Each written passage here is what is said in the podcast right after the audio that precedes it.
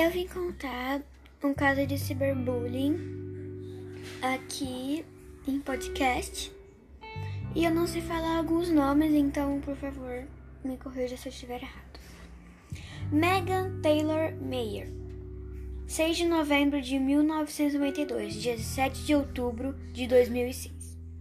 Foi uma adolescente estadunidense da cidade de Dardani, Ray, que cometeu suicídio por enforcamento aos 13 anos e 11 meses de idade.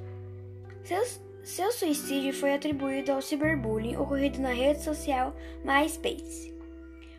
O perpetrador, supostamente um adolescente de 16 anos chamado Josh Evans, era na verdade Laurie Green mãe de uma ex-amiga de Megan Mayer, que depois admitiu ter criado a conta de no MySpace com sua filha e sua funcionária Ashley Grace.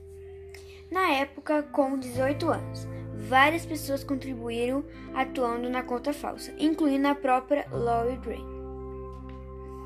Testemunhas afirmaram que as mulheres planejavam usar os e-mails de Megan Mayer com Josh para obter informações sobre ela e posteriormente humilhar. Em vingança a Megan ter supostamente espalhado rumores a respeito de, da filha Lori. Um júri federal abriu um processo contra Lori Gray em 15 de março de 2008 sob três acusações de acesso a computadores protegidos sem autorização para obter informações com um intuito de causar dano emocional e um sob conspiração criminal. Laurie Gray foi julgada culpada de três acusações em 26 de novembro de 2008. O caso causou grande comoção e provocou várias jurisdições no sentido de criarem leis de combate ao ciberbullying.